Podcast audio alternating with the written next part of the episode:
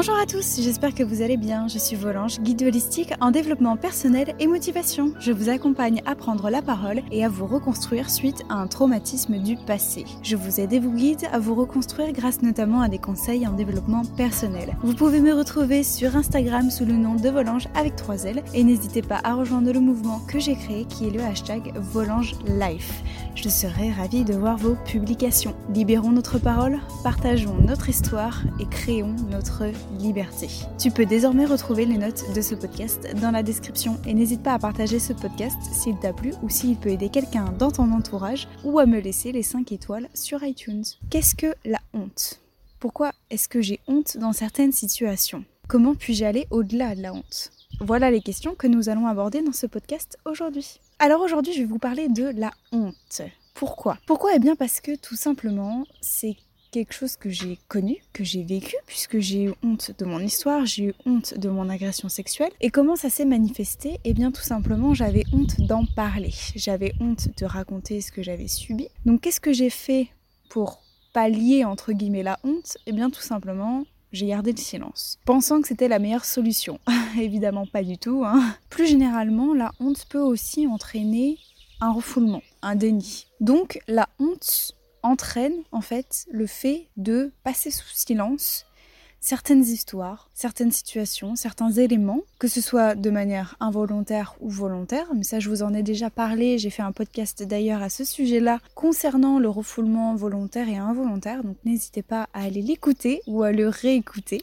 Donc j'ai absolument plus du tout honte de parler, de m'exprimer, de parler ce qui m'est arrivé, de mon histoire, de vous la partager, donc la preuve en est. Mais en fait, j'avais quand même envie de vous en parler parce que d'une part, moi je me suis sentie concernée, donc ça fait partie de moi, ça fait partie de mon histoire, et c'est quelque chose que je ne peux pas ignorer, que j'ai connu, que j'ai vécu. Mais d'autre part aussi parce que je me rends compte que la honte, elle est beaucoup plus présente qu'on l'imagine. Et en réalité, il y a beaucoup, beaucoup, beaucoup de contextes où on peut être pris par la honte, où on peut ressentir de la honte. Donc dans ce tout nouveau podcast, je vais vous donner les cas, les circonstances où on peut être amené à connaître la honte. Et ensuite, moi, je vais vous donner mes conseils justement pour, comment dire, passer au-dessus, pour aller au-delà de la honte, pour surmonter la honte, entre guillemets.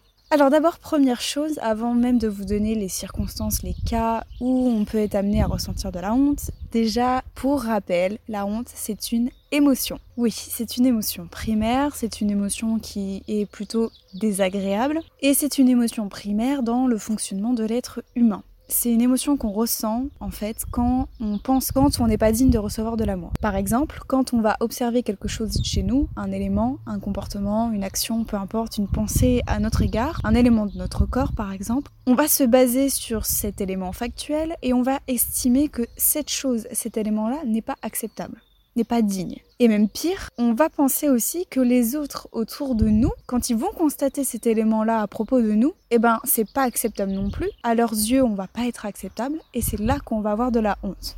Plus généralement, en fait, l'être humain, on a été conçu pour recevoir de l'amour, pour être digne de recevoir de l'amour. On a été conçu pour être accepté dans une tribu, dans une communauté, et l'être humain, il a besoin d'appartenance. Et à partir du moment où on va estimer que telle ou telle chose n'est pas acceptable et que les autres en plus s'en rendent compte, là on va avoir de la honte, on va être exclu. J'espère que c'est assez clair. En tout cas, je vais vraiment clarifier mes propos dans la suite en vous donnant vraiment les cas où on peut ressentir de la honte. J'espère que c'est clair que j'ai perdu personne en cours de route. Justement, justement, voici les différentes situations où on peut être amené à ressentir cette émotion de honte. La première situation, ça va être, ça va être s'agissant de notre capacité intellectuelle. Par exemple, ça va être dans les situations où on va se dire je suis pas assez cultivé, je connais pas tel auteur, tel écrivain, tel musicien, tel film. Les autres connaissent ce musicien par exemple, et moi non. Donc c'est que j'ai quelque chose qui ne va pas, qui cloche, donc j'ai honte. Qu'est-ce que ça traduit? Ça traduit un sentiment, voire même un complexe d'infériorité, puisqu'on se dit, moi je connais pas, il y a quelque chose qui cloche. Quel est notre comportement par rapport à, ce premier cas, cette première situation-là? Bien, on va se taire, on va rien dire, on va se cacher surtout pour pas montrer que on ne connaît pas du tout le musicien ou l'artiste en question. On se fait tout petit. Ça, c'est le premier cas. Ensuite, le deuxième cas, c'est en rapport avec une particularité physique. C'est-à-dire par exemple, très simplement, ça peut être la forme de notre visage, on va avoir honte de la forme de notre visage, d'une tache de naissance qui est un peu mal placée, ou la cellulite, la forme de notre nez, des oreilles, etc. Bref, on va ressentir de la honte parce que cette particularité physique, elle n'est pas acceptable pour nous. Quel est notre comportement par rapport à cette situation-là? Eh bien, on va cacher absolument, absolument, par exemple, notre cellulite. Hein, on va pas s'exposer à la plage en maillot de bain, on va vouloir cacher notre cellulite. On va vouloir cacher nos oreilles en mettant nos cheveux, par exemple, devant, etc. La troisième situation concerne notre comportement. Si, par exemple, j'ai tendance à être maniaque, ou par exemple que j'aime que les choses soient bien cadrées, bien organisées. Bah, ce type de comportement-là, fait qu'on va ressentir de la honte, que c'est pas acceptable à nos yeux. Pourquoi est-ce que je suis tant maniaque c'est juste pas acceptable par rapport aux autres. Et moralement, c'est pas non plus acceptable par rapport aux autres. Aux yeux des autres, en fait, je vais estimer que mon comportement n'est pas acceptable. Alors à nouveau, la question qu'on peut se poser, c'est quel est notre comportement par rapport à cela, par rapport à cette honte? Eh bien on va tout faire pour dissimuler notre comportement. C'est-à-dire qu'on va peut-être adopter un comportement forcé, exagéré, qui n'est pas le nôtre, mais on va l'adopter parce que on veut pas montrer qu'on est maniaque, qu'on aime que les choses soient bien organisées, soient bien ordonnées. Et enfin le dernier cas, la dernière circonstance qui moi personnellement m'a vraiment concernée, c'est par rapport à des expériences du passé. Si on a vécu quelque chose, si on a subi quelque chose, si peu importe, si on a fait quelque chose dans notre passé et qu'on en a tiré une conclusion négative à propos de cette situation-là, si jamais les autres sont au courant de notre histoire du passé, alors là c'est la honte.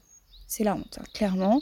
Alors j'entends par expérience du passé euh, du harcèlement scolaire, des agressions, des viols, des peu importe, ou bien encore je sais pas moi, un exemple euh, peut-être bateau, mais si un jour on est tombé euh, devant tout le monde, voilà, devant la classe, on devait passer à l'oral au tableau et on est tombé, voilà, on a trébuché, euh, je sais pas, sur un obstacle et qu'on est tombé devant tout le monde. C'est la honte, non? Quel est notre comportement par rapport à cela?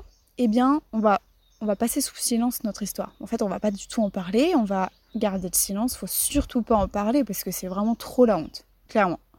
Alors, à la travers ces quatre situations-là que je viens de, vous énumérer, quelle est la conclusion qu'on peut en tirer? Quel est l'élément commun? On va cacher, on va dissimuler notre honte. Mais alors, qu'est-ce qu'on peut faire? Qu'est-ce qu'on peut faire par rapport à cela? Qu'est-ce qu'on peut faire face à cela? Si vous qui écoutez ce podcast, si toi qui écoutes ce podcast, tu te reconnais dans un, voire les quatre, ou un, deux, trois, peu importe, que tu te reconnais dans certaines de ces situations-là, comment ne plus dissimuler sa honte? Première étape, ça va être de reconnaître l'émotion et de la vivre. Comme toute émotion, il faut d'abord les identifier. Et le fait d'identifier les émotions, ça c'est un sujet que je vous parle très très très très régulièrement sur tous mes réseaux. Mais effectivement, c'est quand même super important de reconnaître que dans certaines situations, on est face à la honte. Donc première étape, ça va être vraiment d'identifier l'émotion. Mais comment l'identifier?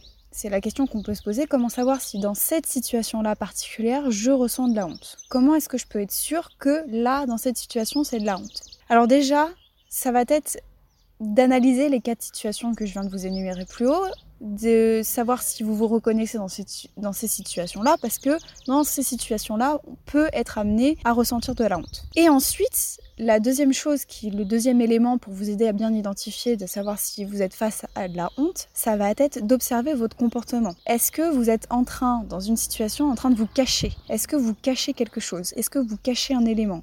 Est-ce que vous êtes en train de dissimuler quelque chose? Est-ce qu'il y a quelque chose que vous voulez absolument pas montrer? Ça aussi, c'est un signe de honte. Ensuite, la deuxième étape, c'est d'identifier la pensée à l'origine de la honte.